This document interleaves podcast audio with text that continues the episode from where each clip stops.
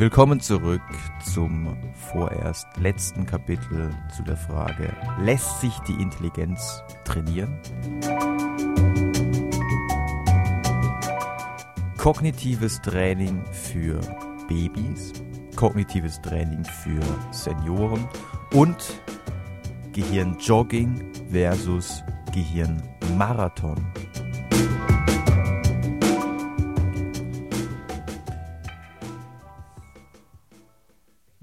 Wir beenden unsere kleine Reise durch die Forschungslandschaft des kognitiven Trainings mit einem Streifzug durch vier derzeit extrem einflussreiche Studien, die jede für sich genommen natürlich verdient gehabt hätte, dass wir ihr eine eigene Episode widmen, da jede dieser Untersuchungen eine ganz interessante Besonderheit aufzuweisen hat.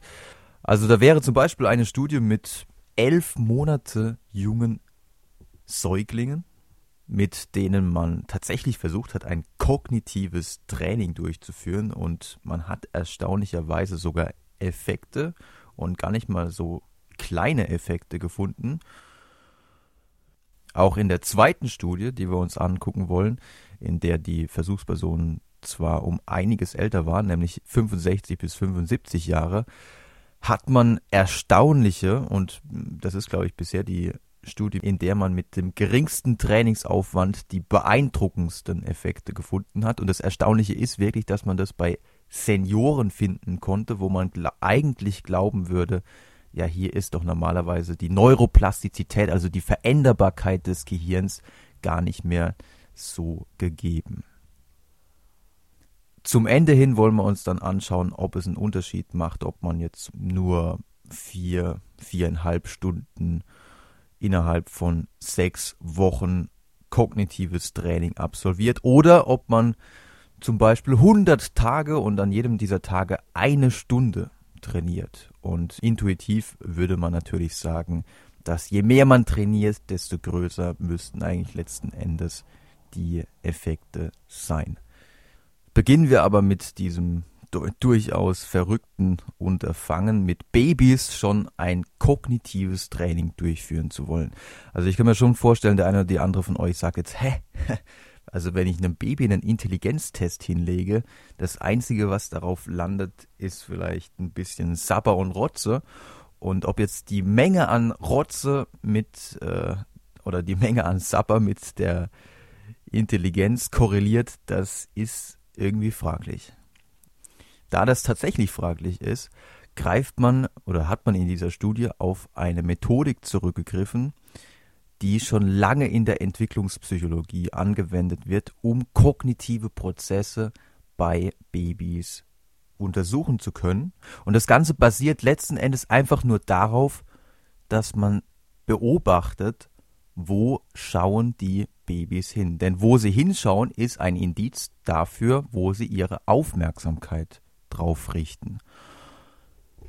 Mithilfe dieser Methodik konnte man zum Beispiel schon eindrucksvoll zeigen, dass Babys schon in sehr jungen Monaten, also im Alter von sechs bis neun Monaten, haben sie schon ein Gefühl, also die Überschrift für diese Studie war in den populärwissenschaftlichen Zeitungen dann, ah, Babys können schon rechnen.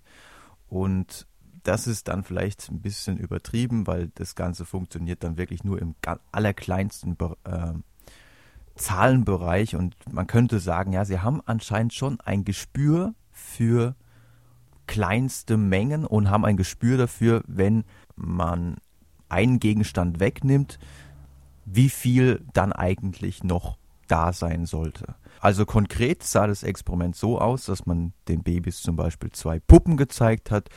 Dann hat man die Puppen abgedeckt und hat mit der Hand hinter die Abdeckung gegriffen und für das Baby sichtbar eine Figur weggenommen. Dann hat man die Abdeckung weggemacht und in manchen Fällen waren dann statt wie erwartet eine Puppe doch noch zwei Puppen zu sehen.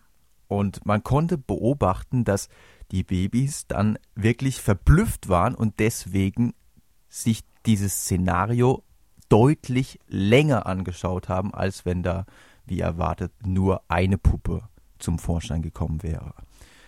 Das heißt, man konnte wirklich davon ausgehend, wie lange die Babys sich das anschauen, darauf schließen, dass kognitive Prozesse ablaufen, die dem Baby sagen, Moment mal, also irgendetwas stimmt da nicht.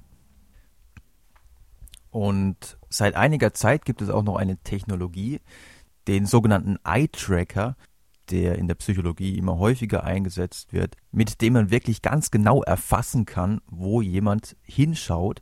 Letzten Endes ist es nichts anderes als eine Kamera, die die Augenbewegungen aufnimmt und mit der man dann zum Beispiel, wenn es darum geht, irgendwelche neuen Werbefilme zu testen, mit der man dann zum Beispiel beobachten kann, ja, wenn man, wenn man Probanden halbnackte Frauen vorsetzt, dass dann die Männer immer nur auf die Augen der Frauen gucken.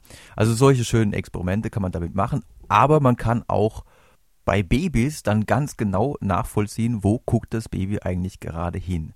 Und für das kognitive Training, so wie es Sam West und seine Kollegen von der Universität London durchgeführt haben, war das eine große Hilfe, denn man hat 21, 11 Monate junge Babys ins Labor eingeladen und hat sie vor einen Bildschirm gesetzt und auf diesem Bildschirm war ein Schmetterling zu sehen.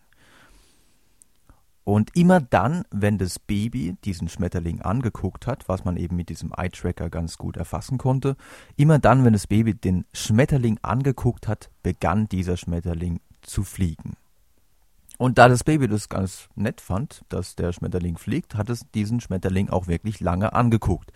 Mit der Zeit wurde das etwas schwieriger, denn dann wurden Distraktoren, Ablenkungen eingeführt. Das heißt, dem, Schmetterling begegneten auf seinem Weg zum Beispiel Häuser oder Bäume.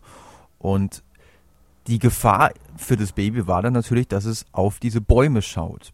Und immer dann, wenn es nämlich wenn es so einen Baum angeguckt hat oder nicht mehr auf den Schmetterling geguckt hat, blieb dieser Schmetterling einfach stehen. Und das fand das Baby verständlicherweise blöd und deswegen hat es sich immer wieder darauf konzentriert, diesen Schmetterling anzugucken, damit dieser Schmetterling auch schön weiterfliegt. Im Kontext der letzten Episoden macht dieses Training durchaus Sinn, denn wir haben ja häufig gelernt, letzten Endes geht es beim kognitiven Training darum, seine Aufmerksamkeit kontrollieren zu können und sich gegen und die Aufmerksamkeit gegenüber Ablenkungen und Distraktoren abzuschirmen. Und genau das hat das Baby eben in dieser Aufgabe trainiert. Es gab nicht nur diese Aufgabe, sondern es gab noch ein paar andere ähnliche Aufgaben. Letzten Endes ging es immer darum, die Aufmerksamkeit zu kontrollieren. Das Ganze haben sie über fünf Sitzungen hinweg mit den Babys gemacht und diese fünf Sitzungen waren verteilt auf den Zeitraum von 15 Tagen und insgesamt ähm, haben die Babys im Durchschnitt 77 Minuten trainiert. Also 77 Minuten kognitives Training ist natürlich nicht sonderlich viel. Dennoch hat man interessante Effekte gefunden, zum Beispiel auf die Daueraufmerksamkeit. Es schien wirklich so zu sein, dass die Babys in der Lage, nun in der Lage waren, bestimmte Objekte länger anzuschauen als die Babys der Kontrollgruppe. In der Kontrollgruppe hatte man denen unterschiedliche säuglingsgerechte Videos gezeigt. Wobei ich mich dann frage, ja, was waren das für Videos? Vielleicht hatten die ja sogar negative Effekte. Aber ich nehme an, das haben die sich schon ganz genau überlegt. Ich kann absolut verstehen, wenn jetzt jemand ein schlechtes Gefühl in der Magengegend verspürt. Also man muss doch nicht schon mit elf Monate jungen Babys anfangen. Also das ist doch wirklich schon völlig übertrieben. Die Überlegung der Forscher wiederum ist auch irgendwo nachvollziehbar, dass man gesagt hat, ja, in vielen Bereichen ist es eindeutig, je früher man anfängt mit Prävention, zum Beispiel bei Leserechtschreibschwächen oder Dyskalkulie, dann desto größer sind die Effekte von Intervention. Und warum nicht auch bei solchen Themen wie der Aufmerksamkeitskontrolle, was ja vielleicht auch als Prävention von äh, späteren ADHS-Symptomen dienen könnte. Letztlich muss man ganz klar sagen, befindet sich das Training mit Kindern, also mit Kleinstkindern natürlich noch in der absoluten Entstehungsphase. Das ist die erste Studie, die, die diesbezüglich derartige Effekte gefunden hat. Und es muss sich erstmal zeigen, wie sind die langfristigen Effekte eines solchen Trainings. Hat es vielleicht irgendwelche negativen Effekte? Und ähm, lassen sich die Effekte überhaupt erstmal in Folgestudien bestätigen und gibt es vielleicht sogar noch größere Effekte, wenn man die Babys länger trainieren lässt. Also all das sind natürlich Fragen, die in der nächsten Zeit beantwortet werden müssen.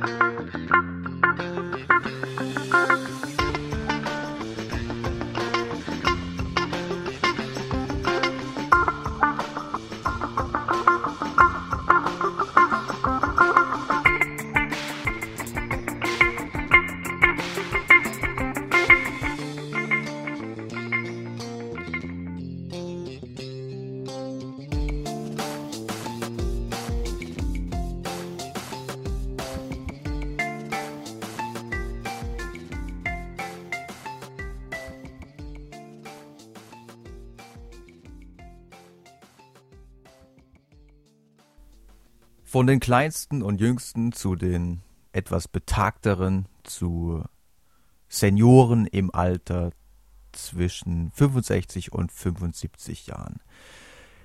Ich hatte in der letzten Episode schon ganz kurz die Studie von Borella und Kollegen aus dem Jahr 2010 erwähnt und hatte gesagt, ja, also ich würde mir echt wünschen, dass jemand mal versucht, diese Studie zu replizieren, weil die Effektstärken, die man mit diesem Training, diesem Arbeitsgedächtnistraining bei den Senioren erreicht hatte, die waren wirklich schon fast zu schön, um, zu, um wahr zu sein. Nach dreimal 60 Minuten kognitives Training hat man hier Effekte gefunden auf das Kurzzeitgedächtnis, große Effekte gefunden auf eine Intelligenztestaufgabe und große Effekte gefunden auf einen Stroop-Test. Ihr erinnert euch, das sind die andersfarbig geschriebenen Farbwörter, bei denen Inhibition gefragt ist. Also im Grunde wirklich fantastische er Ergebnisse, von denen jeder, der ein kognitives Training durchführt, eigentlich nur träumen kann. Und weil die Ergebnisse wirklich fast schon zu schön waren, um wahr zu sein, wollte ich diese Studie erstmal links liegen lassen und gucken, was passiert denn in Zukunft mit dieser Studie. Können die Ergebnisse repliziert werden oder stellt sich heraus, ja, das ist einfach eine Eintagsfliege gewesen. Und es gibt mittlerweile von der gleichen Forschungsgruppe schon zwei Replikationsstudien. In einer zweiten Studie, die ich schon einsehen konnte, hat man ähnliche Ergebnisse, nicht ganz, bei weitem nicht so große Effektstärken. Aber man hat immerhin zeigen können, dass nach dem Training die Senioren im Vergleich zu einer Kontrollgruppe im Reading Comprehension Test, also da geht es wirklich darum, wie viel habe ich von dem verstanden, was ich gerade gelesen habe, deutlich besser abgeschnitten haben. Und das ist hochrelevant für den Alltag, weil andauernd lesen wir Texte und letzten Endes ist es wichtig, dass wir viel von den Texten auch verstehen. Und dass dieses Training sich auch darauf ausgewirkt hat, ist wirklich sehr, sehr interessant. Vor allem eben immer, hinter, immer vor dem Hintergrund, dass man nur dreimal 60 Minuten verteilt auf zwei Wochen trainiert hat mit den Probanden. Und das kann nicht nur an der Art der trainierten Aufgaben gelegen haben, sondern das muss auch damit zu tun gehabt haben, dass hier ein anderes Betreuungsverhältnis zwischen den Trainierenden und dem Versuchsleiter bestand. Denn im Vergleich zu anderen kognitiven Trainingsstudien wurden die Probanden individuell betreut. Das heißt, in jeder Trainingssitzung bekam ein Proband einen Versuchsleiter. Und ich vermute, dass der Großteil dieser gigantischen Effekte wirklich darauf zurückzuführen ist, dass in der individuellen Betreuung es einfach besser gelingt, Ängste abzubauen, weil bei betagteren Versuchspersonen, wenn, wenn die äh, kognitive Aufgaben lösen sollen, dann sind die doch meistens ähm, etwas verunsichert, weil sie sich schlechter einschätzen, als sie letzten Endes sind. Ja, das heißt, in der 1 zu 1 Situation gelingt es einfach viel besser, ihnen da gut zuzureden und sie besser zu motivieren. Und das könnte das Training letzten Endes wesentlich effektiver gemacht haben als viele andere kognitive Trainings, in denen man in Gruppen trainiert hat und in denen man nur am Anfang eine kurze Ansage gemacht hat und dann setzt man die Versuchsperson an den Computer und lässt sie dort trainieren, dann sind sie weitgehend auf sich allein gestellt. Das ist auch etwas, was bei meiner Diplomarbeit letzten Endes rausgekommen ist. Ich habe den Versuchspersonen das Trainingsprogramm gegeben und habe sie dann zu Hause trainieren lassen. Und das führt letztlich dazu, dass es nicht, dass nicht effektiv trainiert wird. Viele trainieren dann sehr spät am Abend, um das noch irgendwie über die Bühne zu bringen. Manchmal habe ich die Trainingsergebnisse erst um halb drei nachts bekommen und dann kann man sich denken, naja, so effektiv kann das dann letzten Endes nicht gewesen sein.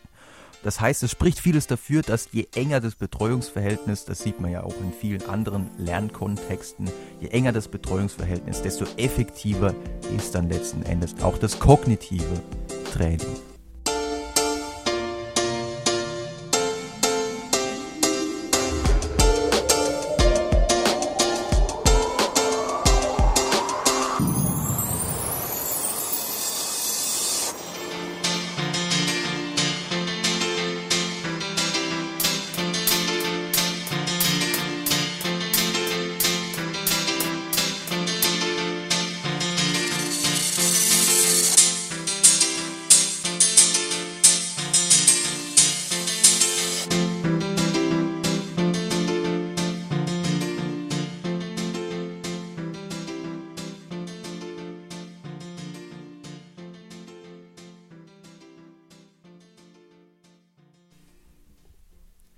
Eine der Studien, die von Kritikern des kognitiven Trainings immer wieder angeführt wird, ist die Studie, in der man die bisher größte Versuchspersonenzahl hatte, nämlich über 11.000, mehr als 11.500 Versuchspersonen. Wie kommt man an so viele Probanden? Naja, das Ganze wurde in der Wissenschaftssendung Bang Goes the Theory, also nicht Big Bang Theory, sondern das ist wirklich eine englische Wissenschaftssendung, so ein bisschen wie Galileo, nur deutlich anspruchsvoller. Und in dieser Sendung hat man die Zuschauer dazu aufgerufen, an einer großen Gehirnjogging-Studie dran teilzunehmen. Also die wollten wirklich unbedingt herausfinden, funktioniert Gehirnjogging oder nicht. Und dazu haben sie eben alle ihre Zuschauer aufgerufen, daran teilzunehmen. Die Zuschauer konnten sich online registrieren und konnten dann von zu Hause zunächst mal ein paar Tests durchführen, auch Intelligenztestaufgaben. Und dann sollten sie über sechs Wochen mindestens dreimal in der Woche zehn Minuten unterschiedlichste Aufgaben online zu Hause bearbeiten.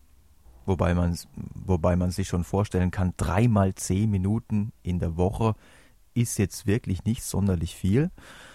Und nach den sechs Wochen wurden dann wiederum Intelligenztestaufgaben zum Beispiel gelöst und dann sollte geguckt werden, schneiden die jetzt besser ab als zuvor.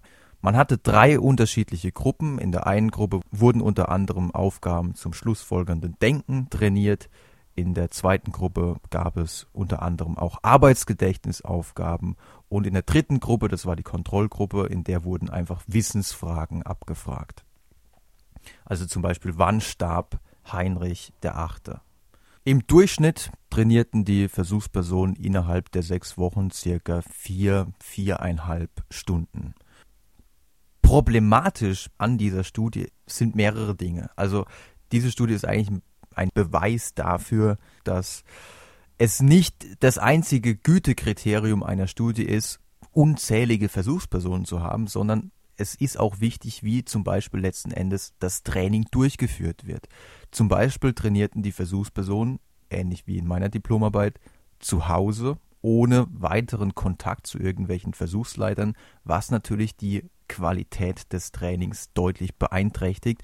Und wenn dann noch dazu kommt, dass relativ wenig trainiert wurde im Durchschnitt, kann man sich denken, dass dann nicht sonderlich viel herauskommen kann. Und letztlich kam auch gar nichts heraus. Keine der Versuchsgruppen konnte sich in irgendeiner Weise bedeutungsvoll verbessern.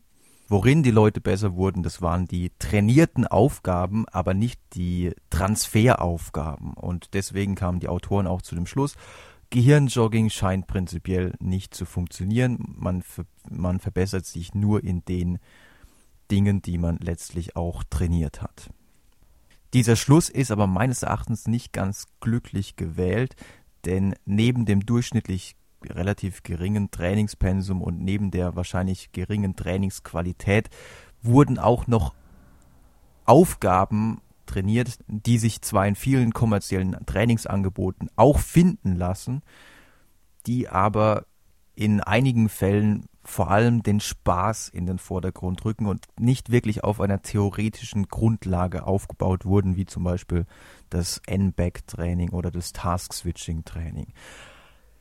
Das bedeutet aber nicht, dass wir aus dieser Studie prinzipiell nichts lernen können, sondern wir können durchaus daraus lernen, dass es vielleicht nicht sinnvoll ist, sich jetzt das erstbeste Online-Angebot zum Gehirnjogging zu kaufen und das dann so hin und wieder mal so zehn Minuten dreimal in der Woche zu machen. Und wenn man dann merkt, oh, das macht ja Spaß und ich werde jetzt immer besser und ähm, das ist ja auch irgendwann gar nicht mehr anstrengend.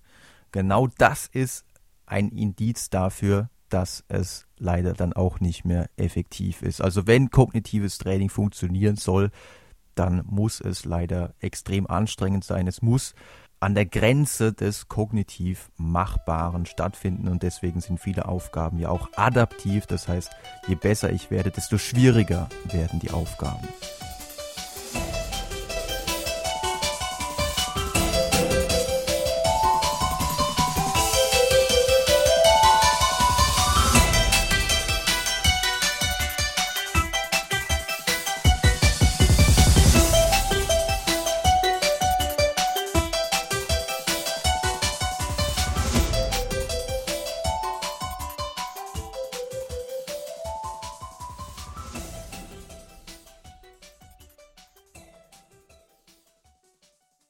Während in der Studie von Owen und Kollegen, also Owen, das war der Forscher, der bei dieser von der BBC-Sendung Bang Goes the Theory Studie federführend war, während in dieser Studie ja die Versuchspersonen im Grunde nur so ein leichtes Gehirnjogging durchgeführt haben, also wirklich nicht allzu viel trainiert haben, wurde in der Studie von Schmiedeck und Kollegen, Florian Schmiedeck und Kollegen, das waren also deutsche Forscher, wurde in dieser Studie ein unfassbarer Gehirnmarathon absolviert. Also die Versuchspersonen mussten wirklich über 100 Tage hinweg jeden Tag eine Stunde eine ganze Batterie an kognitiven Aufgaben bearbeiten.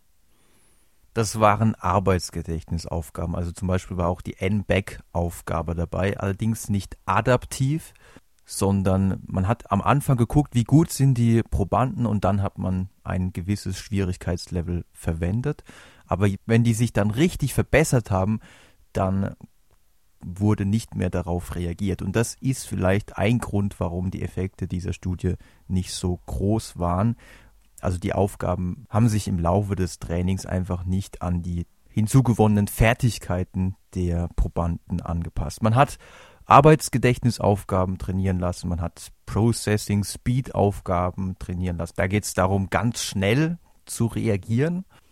Und es gab auch noch Aufgaben zum episodischen Gedächtnis. Also man musste sich zum Beispiel unterschiedliche Wörter merken und die dann nach einer gewissen Zeit wieder erinnern können. Also wirklich eine ganz große Bandbreite an kognitiven Aufgaben, die da trainiert wurden. Zum einen von einer Gruppe von jüngeren Erwachsenen, so circa 20 bis 30-Jährige, und einer Gruppe von Senioren, auch wiederum so 65 bis 75-jährig.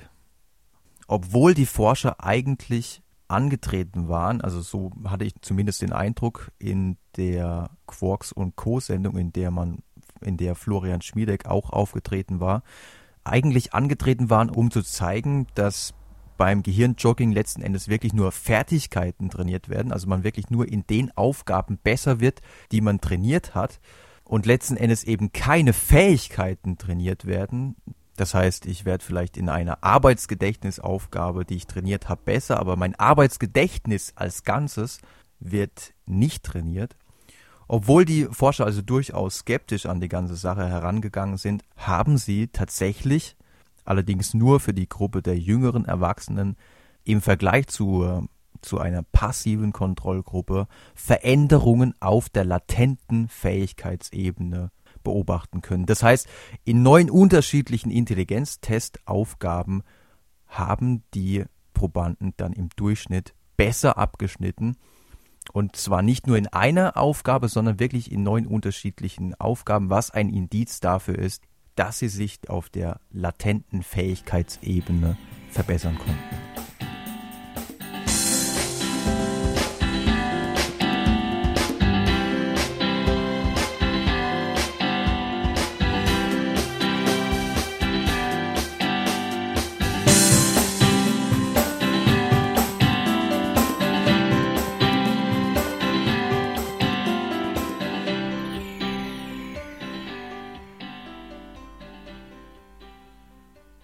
Bleibt noch, um jetzt wirklich mal die letzten Seiten dieses Kapitels zuzuschlagen, ein kurzes Fazit meinerseits in Hinsicht auf das kognitive Training.